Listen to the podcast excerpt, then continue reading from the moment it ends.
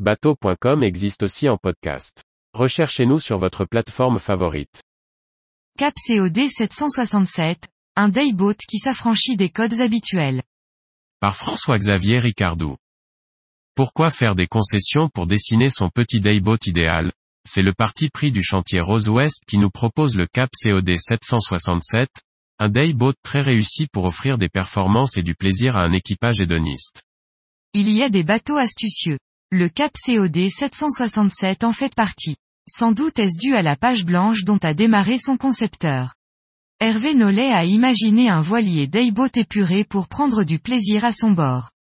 Sans a priori, il a dessiné un bateau performant et intelligent. Le cahier des charges de cet engin atypique est très large. Il décrit un voilier transportable, facile à mettre à l'eau et à mater, offrant un coin couchage pour deux adultes, une ligne moderne et racée, des performances au-dessus de la moyenne, bref un mouton à cinq pattes.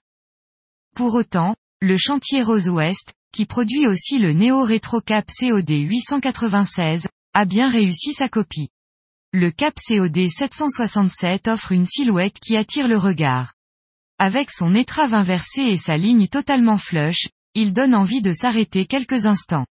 La cabine, plutôt envisagée comme un abri, se trouve sous le pont avant, dissimulé sous un bain de soleil. Le panneau pour y accéder se cale en position ouverte inclinée, offrant un dossier à ce bain de soleil. Malin. L'intérieur de la cabine, sans aucun hublot, se limite à deux couchages avec la possibilité d'installer un WC chimique. On pourra y dormir, mais pas question de s'y tenir debout. Pour épurer la ligne de cette étrave très moderne, l'enrouleur est sous le pont. Il est reculé de l'étrave, alors que c'est l'emmagasineur de code 0 qui se trouve tout à la pointe. Les manœuvres de ce dernier, tout comme l'amure du spi asymétrique, reviennent sous le pont directement au pied de mât. C'est à ce pied de mât que se manœuvre le bateau, avec des coinceurs cachés derrière la baille à bout. C'est propre et malin, aucun cordage ne traîne dans le cockpit. La barre franche avec son stick laisse tout loisir au skipper de réaliser ses manœuvres en solo. De chaque côté du cockpit, deux assises en coussin sont là pour agrémenter les navigations sur le Cap COD 767. Souvenez-vous que le plaisir de naviguer reste le concept numéro un de ce dayboat. Au mouillage, le fond de cockpit se relève pour offrir une véritable table pour l'équipage. En arrière, on trouve un coffre sur bâbord pour les parbattages et les amarres, alors qu'en symétrie le coffre tribord cache un moteur électrique qui sort de l'eau et se dissimule totalement quand on est sous voile, grâce à une chaise à la cinématique intelligente.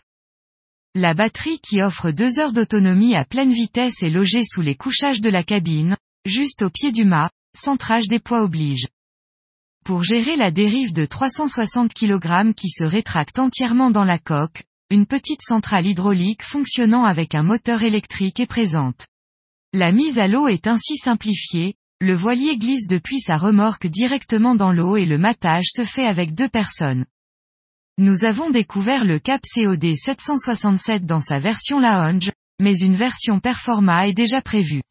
Elle affichera un gain de poids de 180 kg, en supprimant la sellerie et le tech du pont, et surtout gagnera en performance en installant un mât carbone et un bout dehors qui porteront une surface de voilure plus importante.